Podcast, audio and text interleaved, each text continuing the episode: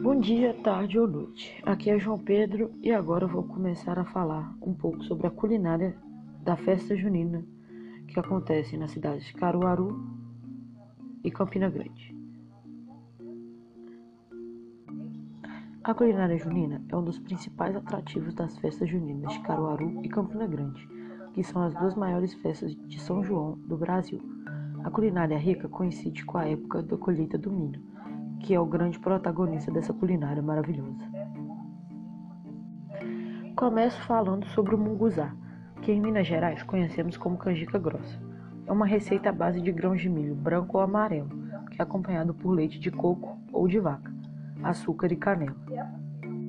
Agora vou falar um pouco sobre o pé de moleque. O pé de moleque é uma receita que consiste em apenas três ingredientes: amendoim, leite e açúcar.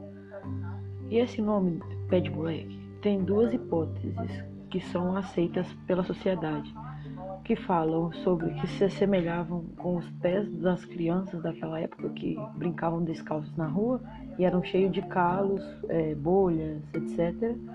Ou eram quando as, as cozinheiras faziam e deixavam para esfriar na janela.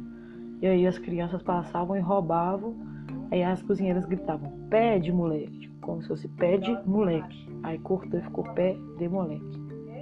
Não poderia deixar de falar também da pamonha que além de ser deliciosa por si só, é uma receita à base de milho que, como já disse, é o protagonista nessa época do ano.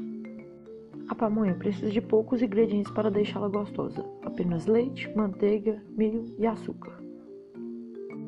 Hoje apresentei para vocês apenas três dos alimentos mais famosos nas festas de Caruaru e Campina Grande.